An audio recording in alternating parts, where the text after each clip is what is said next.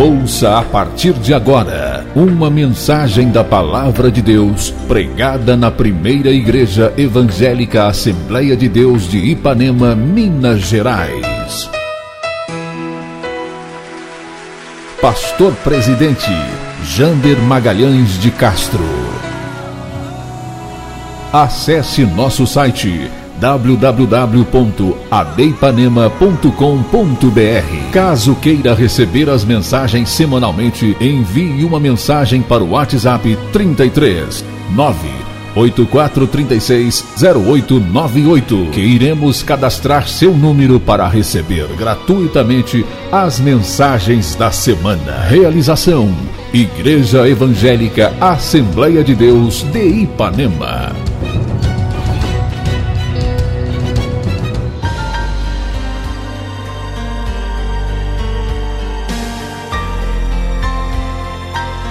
Meus irmãos, eu estive orando ao Senhor pedindo a Ele uma palavra, que pregador é assim, acaba de pregar, já busca outra, né? A próxima, né? O desafio todo dia, quase, de poder falar a palavra do Senhor. E hoje eu quero tratar de um assunto, como eu orei, eu falei outro dia com o Senhor que eu estou querendo mais palavra de consolo para a igreja, não estou querendo palavra dura para a igreja, mas não, só consolo. Terça-feira passada eu falei sobre três profetas que tentaram fugir, três homens na Bíblia. Os irmãos lembram quem foram? Se vocês não lembrar pelo menos um, eu vou embora, vou mandar outro pregar no meu lugar. Jeremias, Elias e Davi. Opa, glória a Deus. Elias, Jeremias e Davi. Três homens que tentaram fugir. Hoje eu quero começar, o Oloir hoje vai ter muito trabalho, porque eu tenho muitos textos da palavra do Senhor. E como um pregador, o irmão não leva mal não, mas eu vou ler muita Bíblia hoje, tá? no estudo bíblico, né? É maravilhoso, né? Eu quero ler, primeiramente, o Salmo de número 103, o versículo de número 13. Salmo 103, versículo de número 13. Eu quero ler com os irmãos é, o versículo. Vamos em pé novamente, em reverência à poderosa palavra de Deus. Salmo 103, versículo 13 e versículo 14. E depois nós vamos ler é, primeira epístola de João, capítulo 3, versículo de número 2. Irmão José, muito obrigado, irmão Zé Melo. O som desse jeito aí, sem mexer em nenhum botão, tá para mim aqui está excelente o retorno. Muito obrigado, obrigado Aloir, obrigado Marcos. É o Mateus que está operando agora, Marquinhos? O Mateus está aprendendo a operar. A obra de Deus é assim, né? O Elton foi embora, aí ficou o Mateus. A obra de Deus é a substituição. Obrigado, Pedro, que à tarde você pegou o carro, pegou aqueles aparelhos. Trabalham em equipe, entendeu, irmãos? Aqui nós não temos grupo, aqui nós temos equipes. Amém? Equipe, equipe funciona melhor. Vamos ler, vamos ler. Eu leio em Ré menor, Marquinhos. Ó, vou ler em Ré. Salmo 103, 13. Como um pai se compadece de seus filhos, assim o Senhor se compadece daqueles que o temem, pois Ele conhece a nossa estrutura, lembra-se de que somos pó. Vamos ler juntos esses dois versos? Salmo 103, 13 e depois o 14. No 3 a gente vai ler: 1, 2, 3. Como um pai se compadece de seus filhos, assim o Senhor se compadece daqueles que o temem, pois Ele conhece a nossa estrutura, lembra-se de que somos pó. Ainda de pé, 1 de João, capítulo 13, versículo de número 2, Epístola. Amados, agora somos filhos de Deus. Vou repetir essa primeira frase. Amados, agora somos filhos de Deus, e ainda não é manifesto o que havemos de ser, mas sabemos que, quando Ele se manifestar, seremos semelhantes a Ele, porque assim como é, o veremos. Pai, nós queremos glorificar o Teu nome pela Tua palavra, Senhor. Que nos diz que, como um pai se compadece dos filhos que o temem, Assim o Senhor se compadece daqueles que o amam, Senhor. Como um pai se compadece de seus filhos, assim o Senhor se compadece daqueles que o temem. Porque o Senhor conhece a nossa estrutura e o Senhor lembra de que nós somos pó. E agora temos acabado de ler, Senhor, que agora somos filhos de Deus. Mas ainda não é manifesto o que havemos de ser. Porque quando o Senhor se manifestar, nós seremos semelhantes ao Senhor, porque assim como o Senhor é, nós o veremos. Agora nós vamos falar a tua palavra, Senhor. E o tema que eu quero abordar esta noite é o Senhor Deus como Pai. Por isso eu preciso muito da tua graça, da tua sabedoria, da unção que vem de ti, da graça que vem de ti. Que no abrir dos meus lábios a palavra saia com a unção e com a autoridade necessária dá-me o raciocínio rápido e dá-me fluência no falar, e que saiamos daqui edificados e o teu nome sendo glorificado. Oramos assim no nome de Jesus. Amém.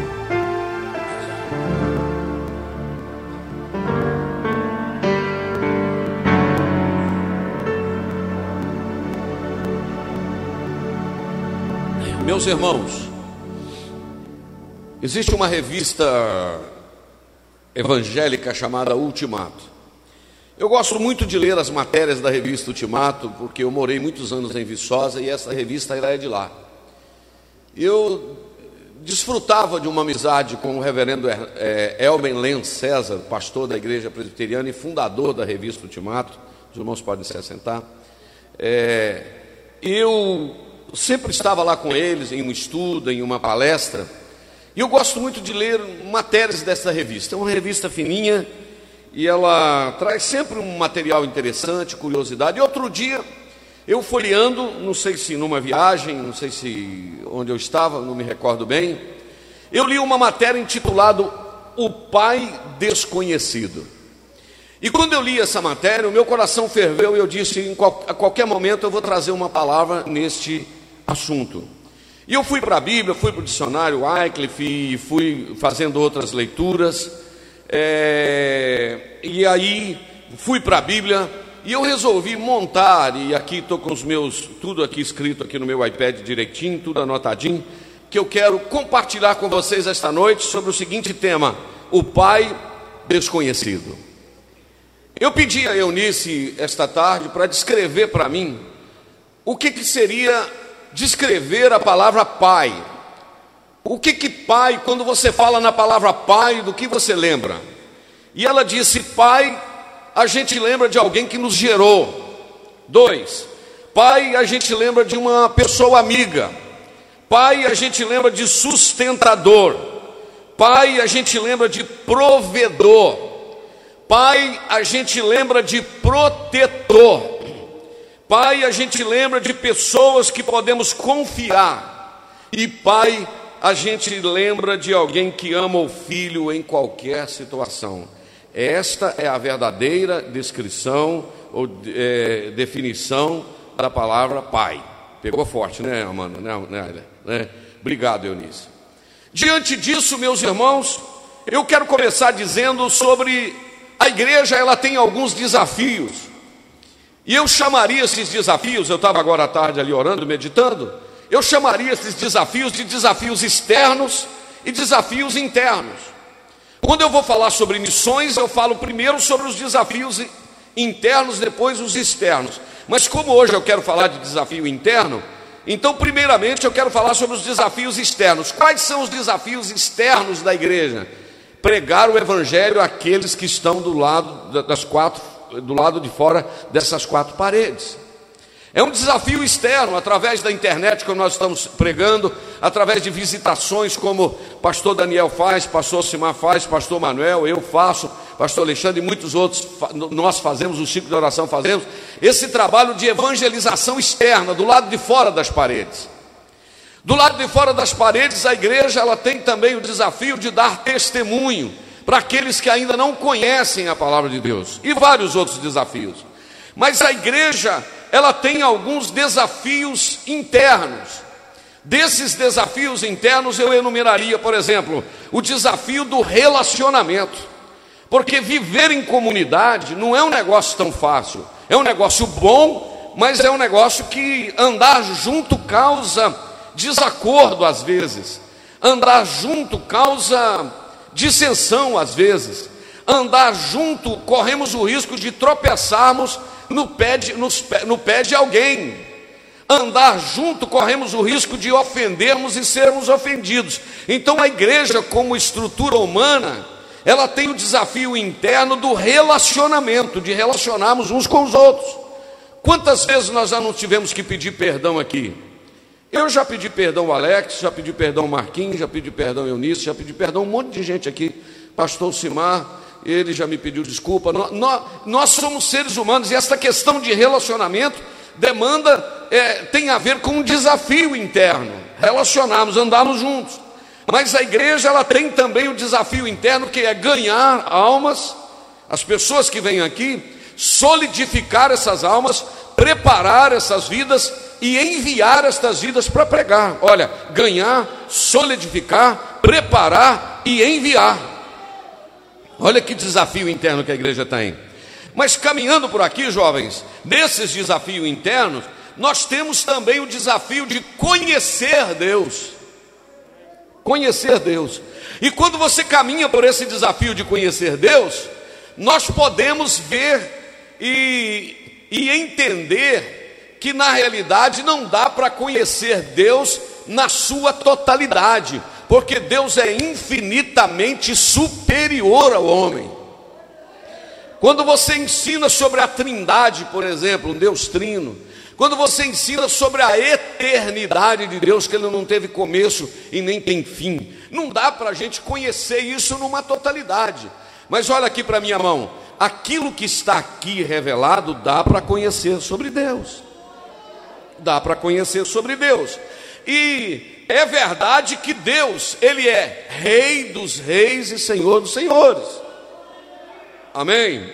É verdade que Ele é todo-poderoso. Amém? É verdade que Ele é altíssimo. É verdade que Deus é três vezes santo. A Bíblia diz isso. É verdade que Deus é sobremodo tremendo. Salmo 111, versículo de número 9 no Salmo 111, versículo de número 9, está dizendo algo bem interessante aqui, que diz que é, redenção enviou o seu povo, ordenou o seu conserto para sempre, porque santo e tremendo é o seu nome. Olhe só para cá. Santo e tremendo é o seu nome. Isto é, Deus é tremendo. O que é uma coisa tremendo? É uma coisa espantosa, é uma coisa sobrenatural, é uma coisa grande. Não está aqui na minha anotação, mas a prova é que quando aqueles enviados por Josué para encontrar com Raabe, aí eu já vou para o livro de Juízes, ou melhor, o livro de Josué, capítulo de número 2, não está na, na minha anotação, mas está na minha memória. Quando eu abro a minha Bíblia no livro de Josué, capítulo de número 2, o versículo de número 8, lá do livro de Josué, quando aqueles, preste atenção para você entender meu raciocínio, quando aqueles espias, lembra dos espias que foram olhar a terra de Jericó? Quem lembra, diga amém. Se você não lembra, está aprendendo agora. Josué mandou os espias para vistoriar a terra, que era a cidade de Jericó. Quando eles chegaram ali, quando eles chegaram ali, eles foram recepcionados por uma mulher. O nome dessa mulher era Raabe. A Bíblia descreve ela como meretriz. Não é verdade? Há um outro momento que ela é chamada de Raabe, o que há? Prostituta. Não está assim na Bíblia? Prostituta, meretriz. Ok mas ela recepciona esses enviados. Eu estou dizendo que para conhecer Deus, o desafio de conhecer Deus, saber que Deus é tremendo. E uma coisa tremenda é uma coisa que assusta. Diga comigo, tremendo. Quando uma coisa foi muito forte, muito de abalar, você fala, que coisa tremenda. Como assim, pastor Jander? E a grandeza desse Deus é tanto que ele se torna um Deus tremendo. Josué capítulo 2, versículo 8, já na tela, diz assim: E antes de Raabe colocar aqueles dois espias para dormir, ela subiu a eles no telhado, onde eles estavam conhecidos, é, escondidos. E olha o que, que esta mulher disse àqueles homens. Quem disse, irmãos, foi Raabe. Diga comigo, Raabe que falou. Olha o que, que a Raabe falou. Bem sei eu que o Senhor vos deu essa terra, e que o pavor de vós caiu sobre nós, e que todos os moradores da terra estão desmaiados diante de vós. O que é isso aqui? O Deus tremendo que vem trazendo eles no deserto fez com que o povo ficasse desmaiado dizendo: aquele povo está chegando aí. Amém, irmão? Eu não sei vocês, mas eu estou achando isso aqui forte.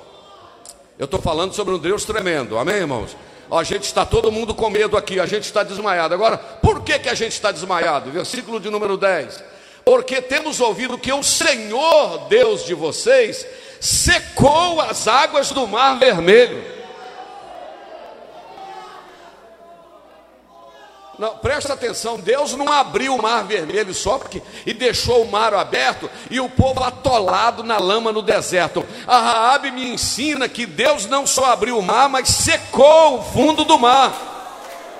Ai, ai, ai, Esse Deus é tremendo. Olha o que, que a Raabe está dizendo. Esse Deus secou as águas do mar vermelho diante de vós quando vocês saíam do Egito.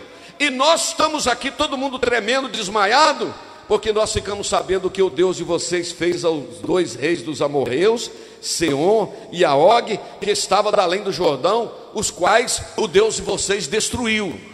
Mas agora olha para o 11. A gente está tremendo porque quando a gente ouviu esse assunto aqui, o nosso coração desmaiou e não tem mais ninguém com ânimo aqui por causa da presença de vocês. Porque o Senhor de vocês, vosso Deus, é Deus em cima no céu e é Deus embaixo na terra. Uh!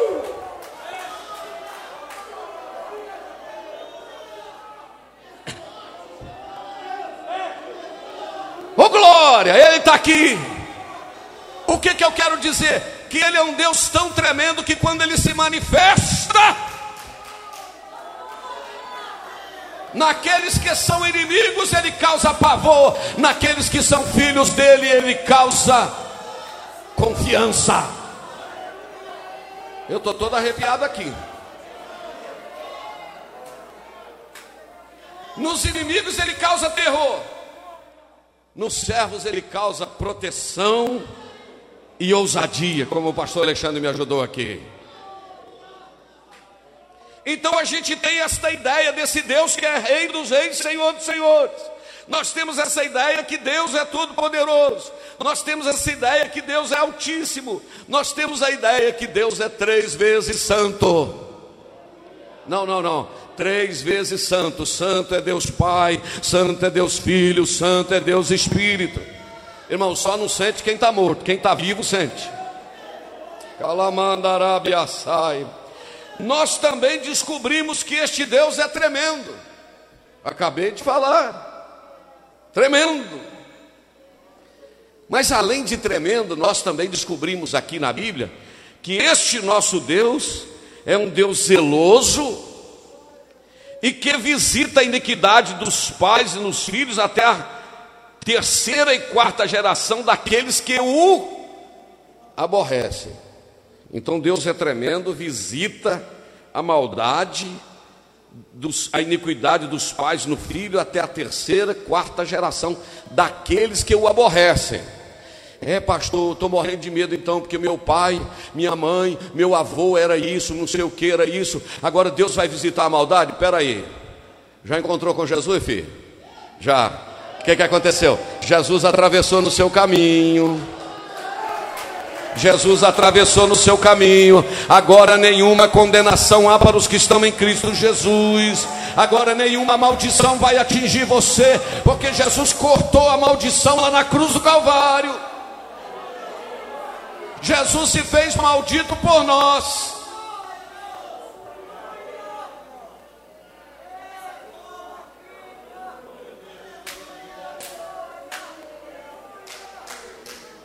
Mas a minha Bíblia diz também, eu só estou mostrando o lado poderoso de Deus, né? Por enquanto, não é verdade? Amém? Vocês estão entendendo, né?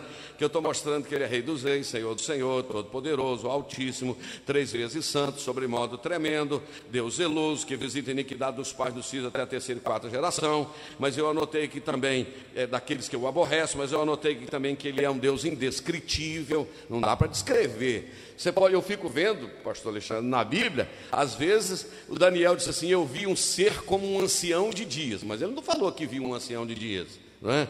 Você pega o Isaías e diz: No ano em que morreu o rei Uzias, eu vi o Senhor assentado no alto sublime trono. E o seu séquito enchia toda a casa, a fumaça enchia, a orla dos seus vestidos enchia a casa. Mas Isaías não descreveu Deus, ele descreveu os, que eram os serafins. Ele disse: os serafins tinham seis asas, com duas voava, com duas cobriu os seus rostos, com duas cobriu os seus pés, rostos, é, rostos não, ovos, ovos, não, não é, eu faço a confusão, cobriu os seus, seus rostos, né? Com duas cobriu seus rostos, com duas voava e com duas cobriu seus pés. O Isaías descreveu os serafins, mas não descreveu Deus. Ele viu um assentado num alto sublime trono. Entendeu, irmãos? E eles voavam um para o outro dizendo: Santo, Santo é o Senhor dos Exércitos. Eles não diziam para Deus, Santo, Santo, não, diziam um para o outro: Santo, Santo é o Senhor dos Exércitos. Amém? O negócio está acelerado, não está? Então, esse Deus é um Deus incomparável. Mas esse Deus também é fogo consumidor. Digita essa palavra fogo consumidor aí para ver onde está. Hebreus capítulo. Vamos ver qual capítulo aí. Hebreus, que eu não, não anotei ele aqui. Hebreus capítulo de número 10.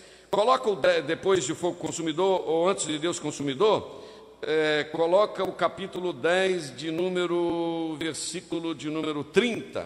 Hebreus 10, 30 diz o seguinte: olha aqui aí. Porque bem conhecemos aquele que disse: Minha é a vingança, eu darei a recompensa, diz o Senhor. E outra vez o Senhor julgará o seu povo. Versículo 31. Horrenda coisa é cair na mão do Deus vivo. Agora coloca o 12, 29. Diz assim: 12, 29. Eu estou mostrando o lado da soberania de Deus. Amém, irmãos? Coloca o 28. E aí a gente conclui no 29. Pelo que, tendo recebido um reino que não pode ser abalado, retenhamos a graça pela qual sirvamos a Deus agradavelmente com reverência e piedade. Por quê? Porque o nosso Deus é um fogo consumidor. Diante de tudo que eu já falei, aí dá para ficar um pouquinho com medo de Deus, não é verdade? Deus tremendo, fogo consumidor. Horrenda coisa cair na mão do Deus vivo. E tal. Só que aí eu vou trazer você para o outro lado. Esse Deus que é tudo isso que eu acabei de falar. Eu encontro ele na Bíblia como um pai. Aí já muda a cara. Eu falei isso algumas vezes já em pregações, em preleções. Eu custei tirar essa ideia do medo de Deus. Porque nós fomos criados num ritmo. A gente não podia fazer nada, irmão. A gente foi criado sobre ameaça. Lembra do quadro dos dois caminhos? Para o céu vai quem quer, para o inferno vai quem não quer. Um triângulo com um olhão desse tamanho assim, ó. Ó, meu filho, você fez isso aí assim, ó. Olha a Santa Ceia, olha Deus olhando, hein? Eu ia falar Rondônia, mas eu resolvi. Lá no Acre, Deus quebrou a perna de uma mulher. Lá no Mato Grosso, Deus pôs um câncer no seu homem. Irmãos, meu Jesus dos crentes. Morre uma pessoa, uma criancinha de 8, 9 anos na beira do caixão, alguém chega e fala: Chora não, meu filho, foi papai do céu que levou seu pai. Vê se uma criança entende um trem desse, como é que o papai do céu é bom e levou meu pai que está aqui na terra. Irmãos, e com essa ideia, o que, que a gente faz? Mete o joelho no chão e fica duas horas de joelho, se possível com um caroço de milho debaixo do, do joelho. E depois de duas horas de oração, você levanta e diz: Senhor, agora o senhor está bonzinho comigo, não é verdade? E afinal de contas, eu fiquei duas horas orando. Senhor, eu estou com 24 horas de jejum. Aí o senhor fica calminho comigo, tá bom? Porque afinal de contas são 24 horas sem comer, Senhor. Eu estou com a fome. Ah, meu Deus. Eu vou ler tua palavra hoje, Senhor. Eu vou ler cinco capítulos. Aí o senhor fica bonzinho comigo. Irmãos, esta é uma ideia equivocada a respeito de Deus. Eu quero dizer que Deus é tudo aquilo que eu falei: tremendo, altíssimo, santo, poderoso, fogo consumidor. Mas eu não tenho que ficar duas horas de joelhos na presença de Deus só para acalmar Deus.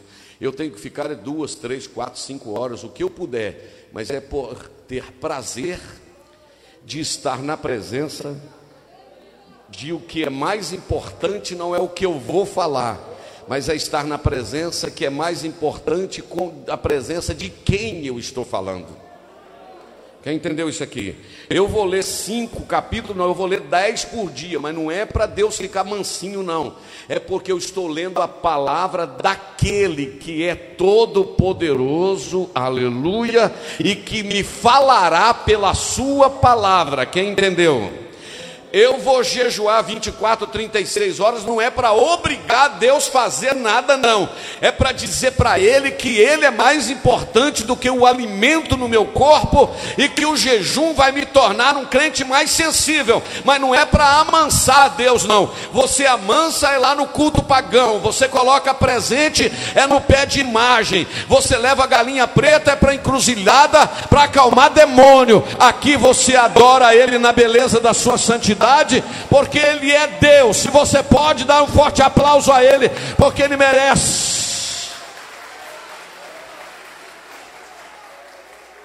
Aleluia, aleluia, aleluia.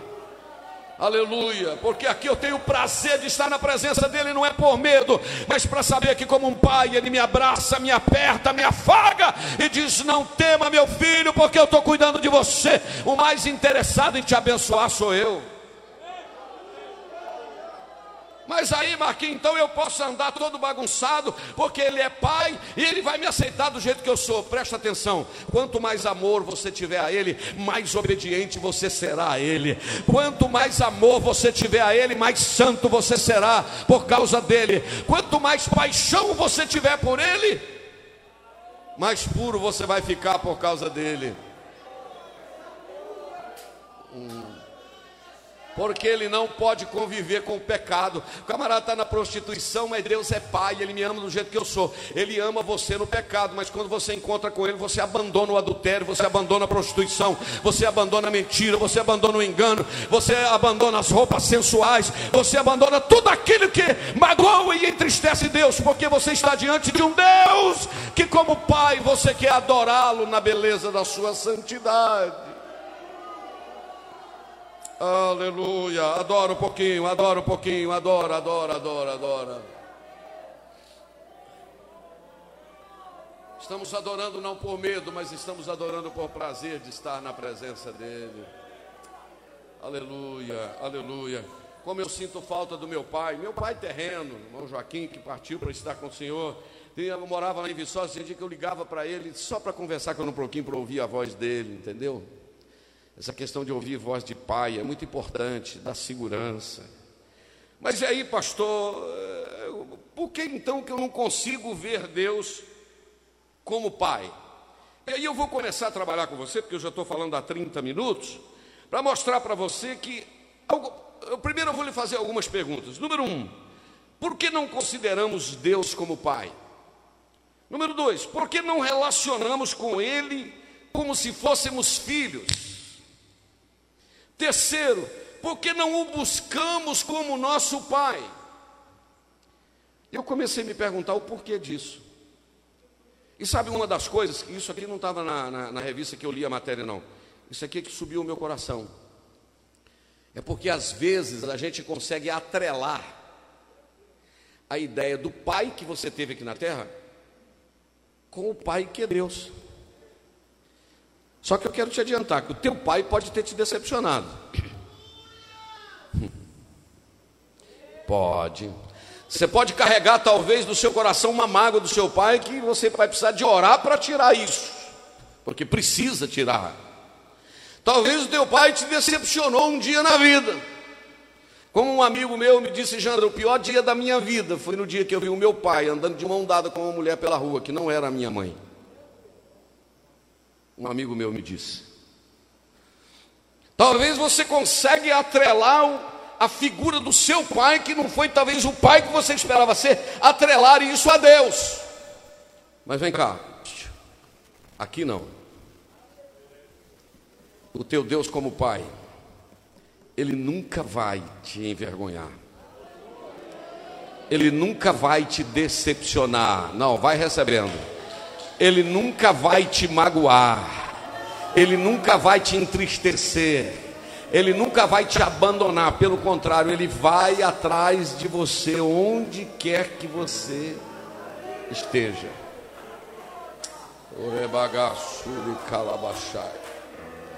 Você lembra daquela história que foi contada pela internet? A pastora missionária Isa Reis contou, outros pregadores contaram, que é uma história de um pastor que estava decepcionado, entristecido e resolveu abandonar o ministério. Hoje eu não vou para a igreja, eu vou, hoje eu vou é para o boteco, eu vou para uma balada, eu não quero mais ser crente, eu não quero mais ser pastor, decepcionei com a igreja, eu não quero, eu não quero. Tirou o terno, paletó, botou uma calça jeans, não que calça jeans não, não posso usar, mas botou um tênis e ficou todo solto e foi, procurou, pegou o carro, foi, foi para uma balada na cidade. Quando ele está lá sentado numa mesa, luzes, e aquele, aquele pancadão, e ele lá, tentando desviar. Daí a pouco chegou uma jovem perto dele e disse: Pastor, o senhor aqui? Ele olhou para ela, assustou e ela disse: Pastor, eu quero voltar para Jesus. Porque Deus é tão misericordioso que mandou o meu pastor aqui atrás de mim.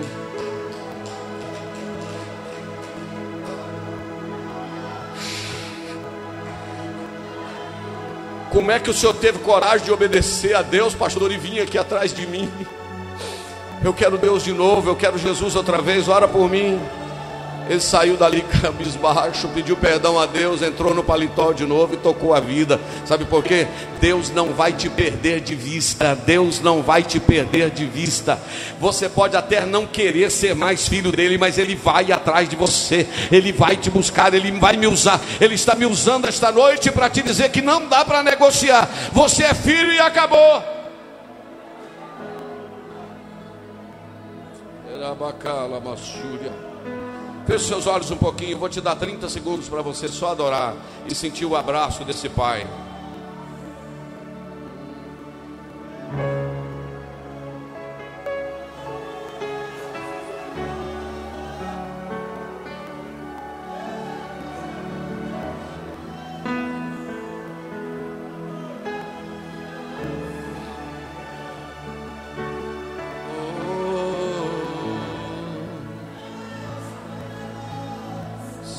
Pode adorar.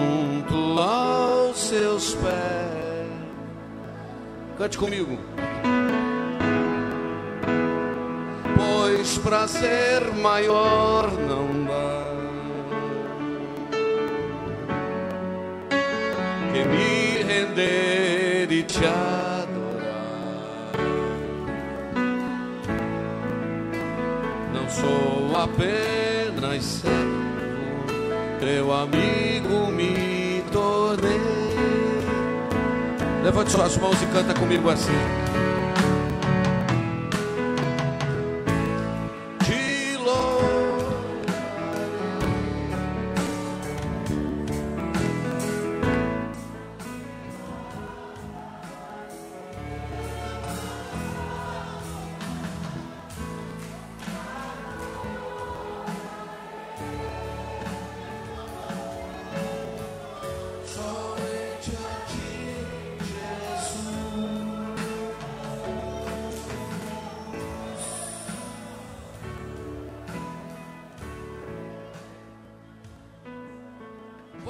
Poder atrelar a ideia que você teve do seu pai para com Deus.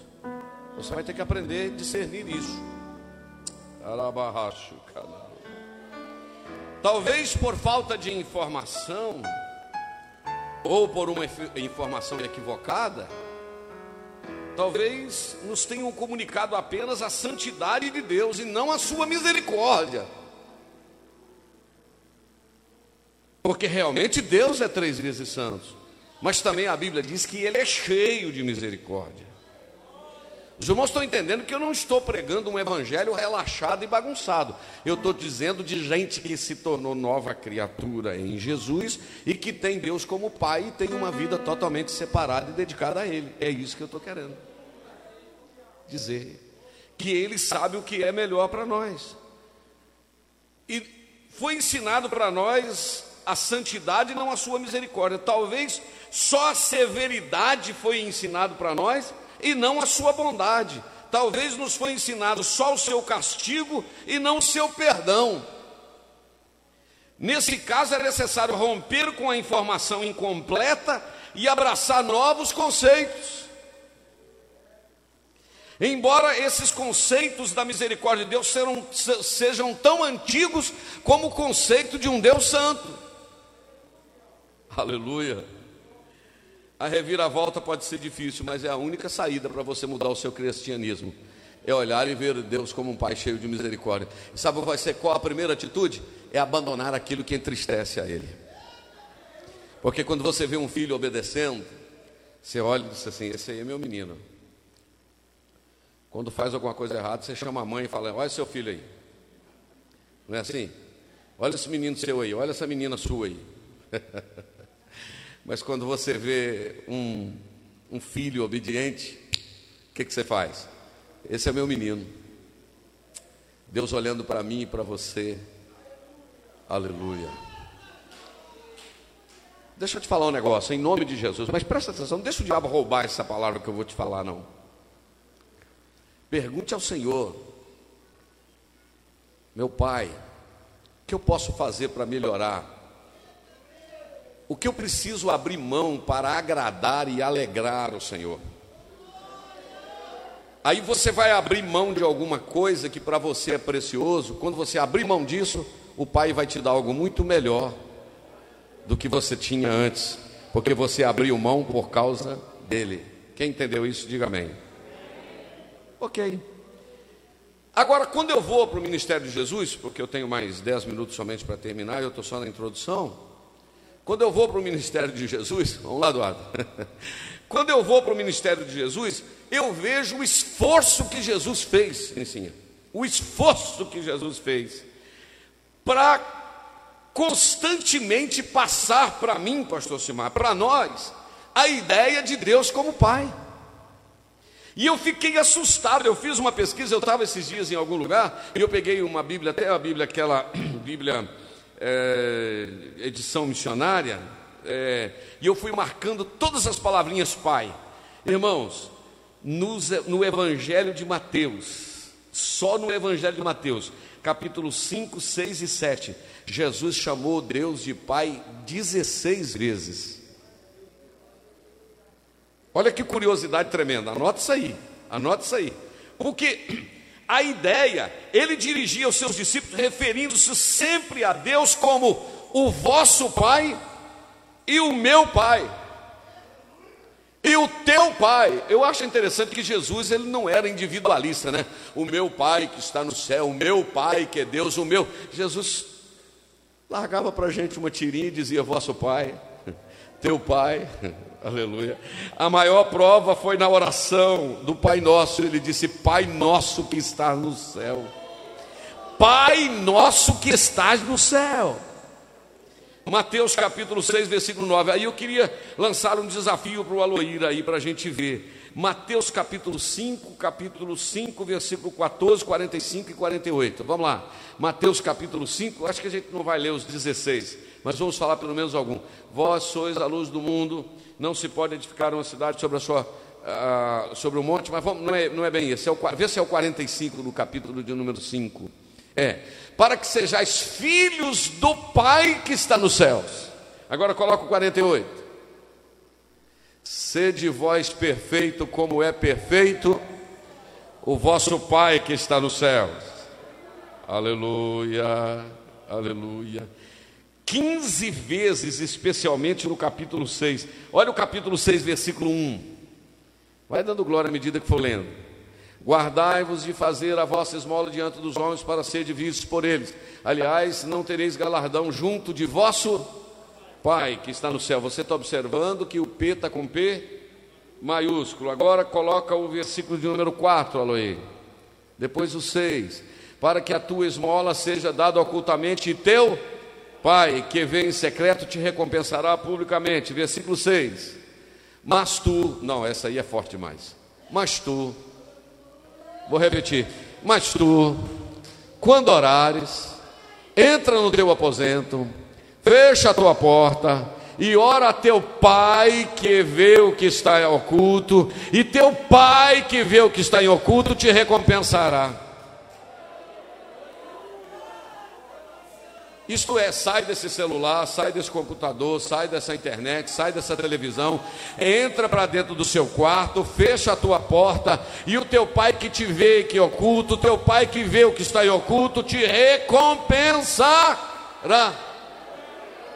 E é interessante, mas não é o teu pai que te ouve em secreto, é o teu pai que te vê. Parece que dá a entender aqui, jovens, que o falar não é tão interessante, o propósito é mais interessante do que o falar. Por qual o propósito? O propósito de abandonar tudo e se trancar para ficar sozinho com ele. Você já pensou você orando e olhando o WhatsApp ao mesmo tempo? Senhor, abençoa teu servo, abençoa a igreja. Aí alguém, um ator, manda uma florzinha para você com uma, garrafinha de café. Vai tomar banho na Carte Fosque. Aí você está lá, não sei o está lá orando, Senhor abençoa, não sei o que. Chegou uma mensagem, uma luta para você. Você podia estar tá orando tranquilo, está chegando uma luta do lado de cá para te quebrar sua cabeça, mexer com você. Quando tu orares, aleluia, põe o versículo de novo, aí. Não, não, não, não, eu quero ler junto com você, eu quero ler junto com você.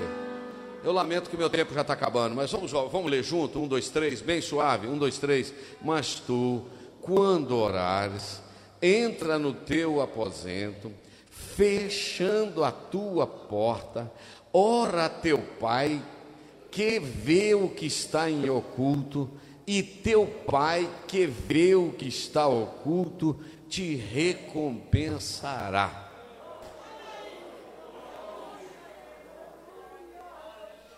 Aí eu tenho versículo 8, versículo 14, versículo 15, versículo 18, versículo 26, versículo 32. Aí eu tenho onde o pastor leu. Interessante que o pastor Simar não combinei nada com ele. O pastor Alexandre falou: Pastor Jana, onde o senhor quer que leia? Eu falei: Pede o pastor Simar para ler em algum lugar onde fala que tem a palavra Pai. Aí o pastor Simar veio e leu Mateus capítulo 7, versículo 11. O que está escrito em Mateus 7, 11? Se vós. Não, Jesus está falando assim: ó, se vocês se você, Jander, se você, Daniel, se você, José, se você, Manuel, sendo maus, sabei dar boas coisas aos vossos filhos, quanto mais o vosso Pai, quanto mais o vosso Pai, que está nos céus, dará bens aos que lhe pedirem. Dá para ver Deus como Pai ou não, irmão?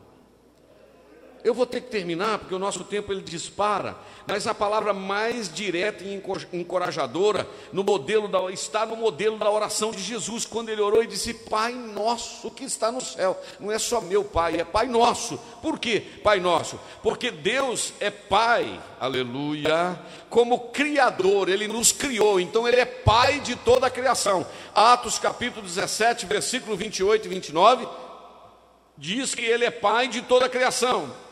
Mas ele não é pai só de toda a criação. Não, volta aí, Aloir, vamos ler esse versículo. Porque nele vivemos, nele nos movemos, nele existimos, como também alguns dos vossos poetas disseram, pois somos também sua geração. Então Deus é pai de toda a criação. Número dois, Deus é pai de Israel. Eu posso enumerar para você, eu tenho textos aqui, Deuteronômio 32, 6, Malaquias 2,10 e outros que diz que Deus é Pai de Israel. Mas Deus não é só pai da criação, Deus não é só pai de Israel, Deus também na Bíblia, pai de nosso Senhor e Salvador Jesus Cristo. Mas eu encontro também Deus como pai dos crentes. João capítulo 1, versículo 12 e 13. Vamos ler para ver o que está escrito, João 1, 12 e 13.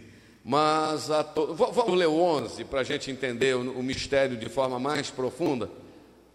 Tá bom esse assunto aqui, irmão, essa noite? Está feliz aí? Tem alguém alegre com essa palavra? Se você não tiver, meu Deus do céu, eu estou. Glória a Deus. Você vai sair daqui hoje dizendo que você tem pai. O meu já morreu tem 13 anos, mas eu continuo tendo pai. Veio para o que era seu, quem? Os judeus. E os judeus, os seus, não o receberam. Agora olha o 12.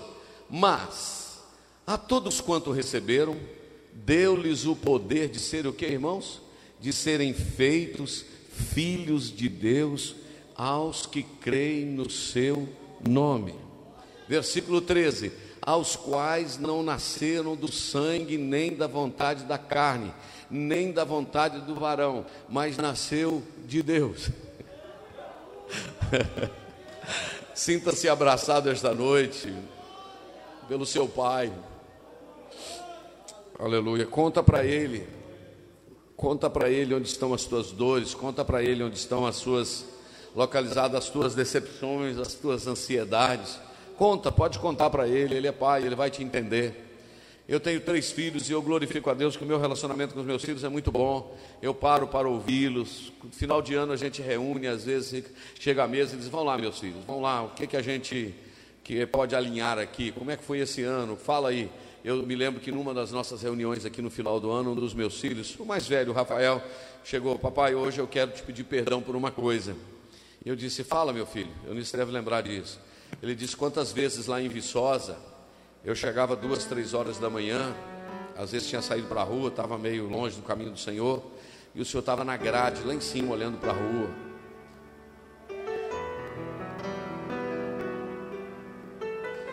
Quantas vezes eu chegava em casa e encontrava o Senhor de joelho no sofá.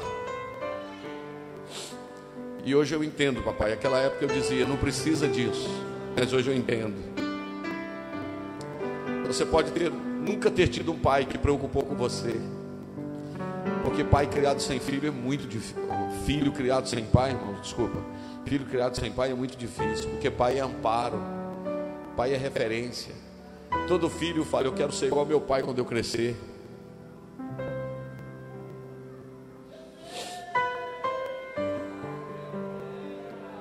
Aleluia. Aleluia. Aleluia. Eu me lembro que uma vez que eu estava indo para os Estados Unidos, eu ia passar um tempo nos Estados Unidos, meu pai assentou comigo na calçada e disse assim: Meu filho, você está indo para lá, você tem alguma dívida, você tem alguma coisa para pagar, para acertar? Se for, eu vendo um pedaço de terra e pago tudo para você, para você não ficar longe de mim.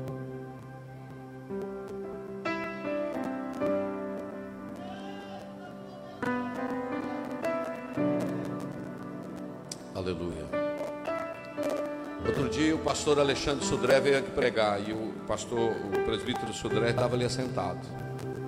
Eu imagino a alegria do coração dele ver Deus usando o filho. Sabe o que, que Deus, como pai, quer? Ele quer te usar. Ele quer que você seja instrumento dele.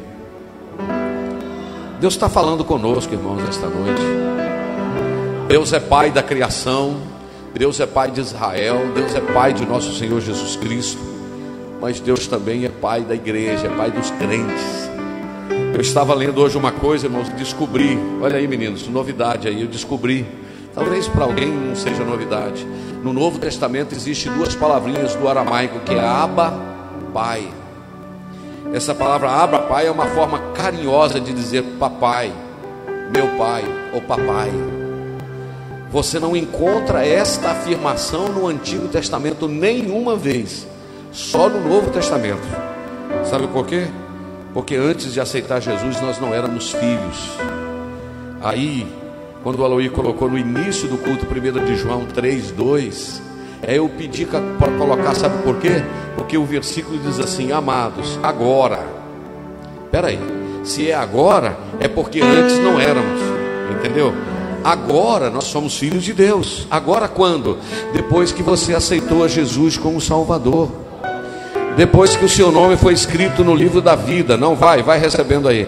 Depois que os seus pecados foram perdoados depois que a graça te alcançou, tem gente que entende, tem gente que não entende não, mas tem gente que entende. Depois que a graça te alcançou, agora suas atitudes agora são atitudes parecidas com o Pai.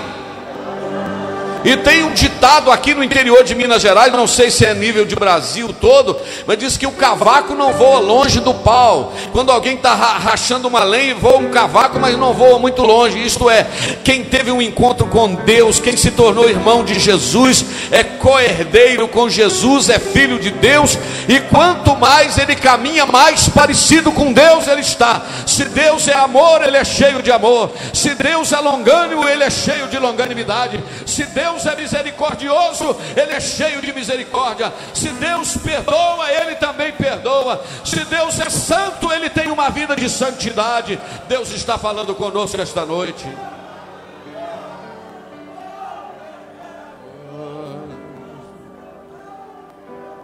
Como é que é aquele hino, Marquinhos? Estou lembrando aqui, não sei quem é. Pai, eu quero te amar. Parece que é uma versão de uma música, não é? Mas a letra é bonita, não é verdade? Papai, eu quero te amar, tocar o teu coração e me derramar Vamos de pé, aos teus pés. Mais perto quero estar, Senhor e te adorar com tudo que sou e te render glória, aleluia.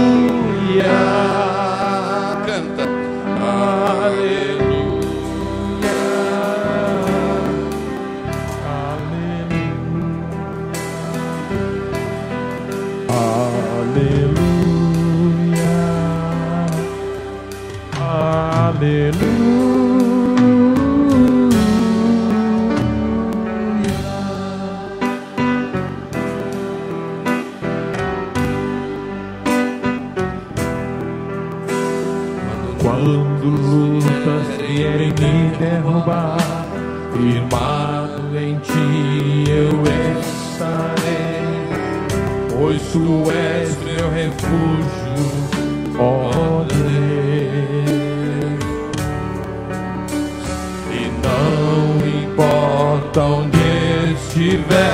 No vale ou no monte, adorarei a ti eu canto glória. Levante sua mão e canta.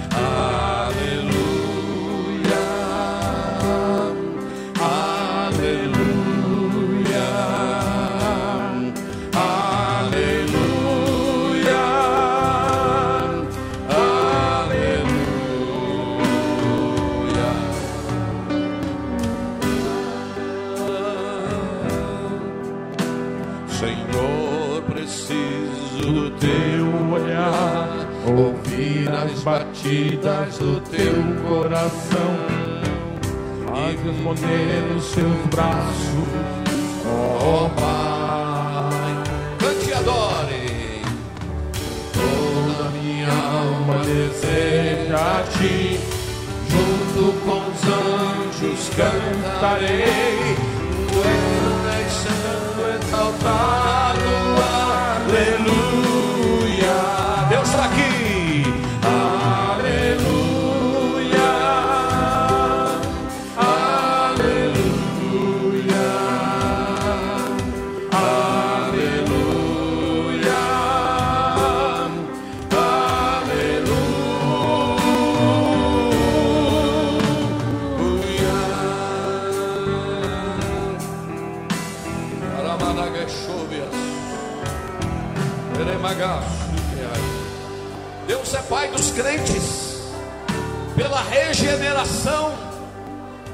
Pai dos crentes na adoção.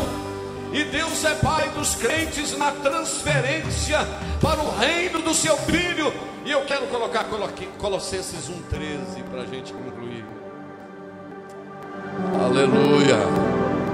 Alamare abaxere amagai. Deus está aqui. Nós não somos órfãos. Aleluia, nós temos pai.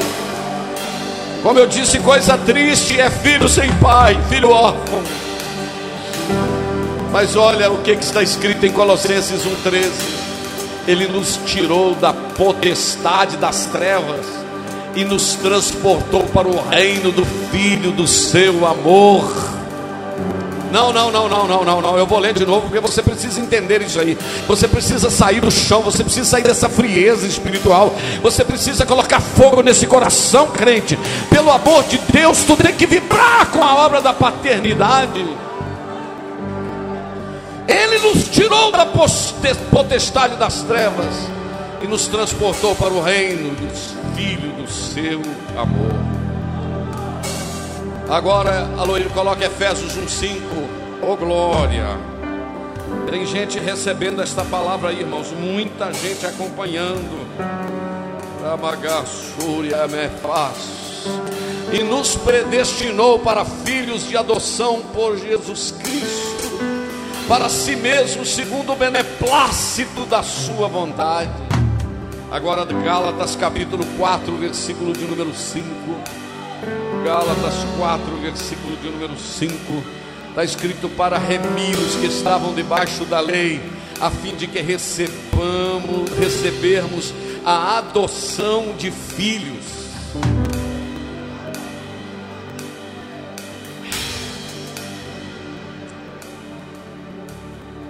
Eu quero achar aquele versículo que é corredeiro corredeiro. Coloca para mim Romanos capítulo 8, versículo 15. Eu disse para você que nós íamos citar muito a Bíblia esta noite.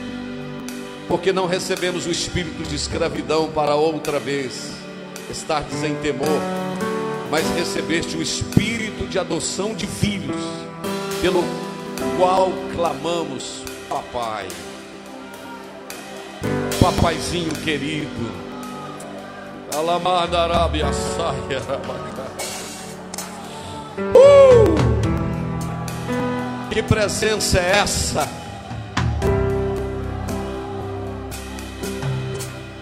Santo, Santo, adore.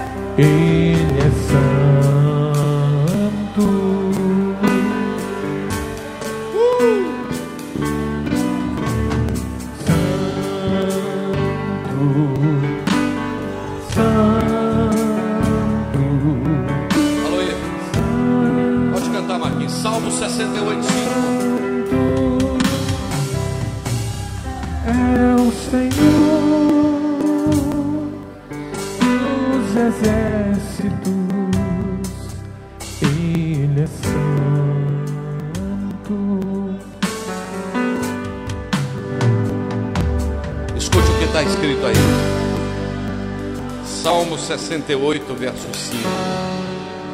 68, 5, Aloí. Obrigado. vou deixar você ler lá e aí você reage do jeito que você quiser.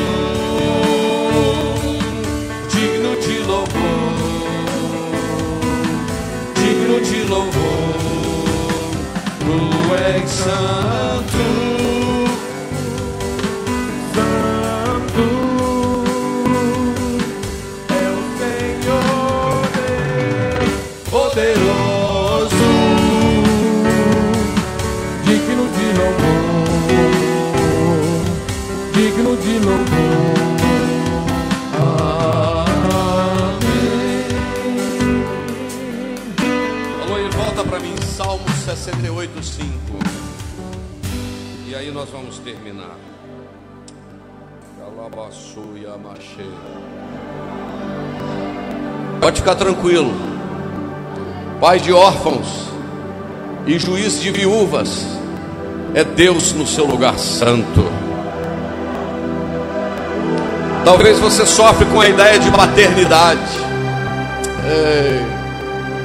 Mas saiba que Deus é pai de órfãos e juiz de viúvas, é Deus no seu lugar santo. Eu só não sei qual é o versículo aqui, mas que diz assim: Ainda que meu pai e minha mãe me abandonarem, o Senhor é salvo. Quanto?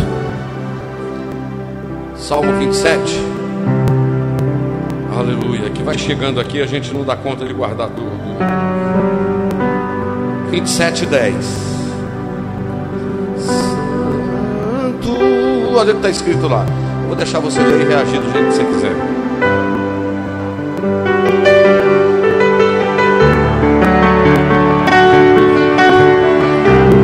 Quando meu pai e minha mãe me desampararem, o Senhor me recolherá.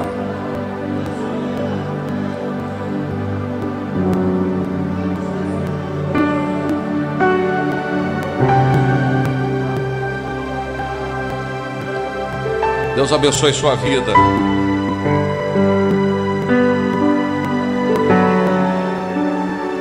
Vamos terminar com Romanos 8, 15 e 16. Estou falando há uma hora e cinco minutos. Porque não recebemos o espírito de escravidão, para outra vez estardes em temor. Porque não recebestes o espírito de escravidão, para outra vez estardes em temor mas recebesse o espírito de adoção de filhos, pelo qual clamamos Abba Pai ou Papai. E o mesmo espírito testifica com o nosso espírito que somos o quê? Que somos filhos de Deus.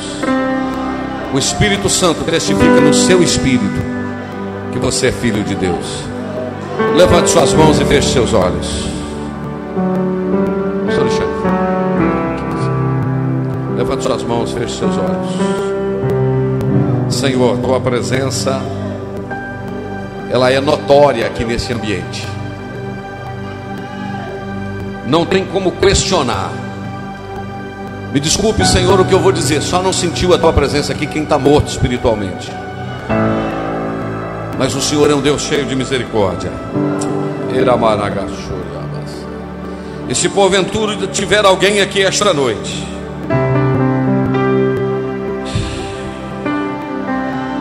tiver alguém aqui esta noite está sentindo órfão, abrace, Senhor. Tu, é, tu és três vezes santo. O Senhor é altíssimo, o Senhor é tremendo. Mas o Senhor nos abraça esta noite, nos acolhe, nos aperta, nos diz: Filho, não temas, porque eu te ajudo. Eu te tomo pela tua mão direita, eu te digo: Tu és meu.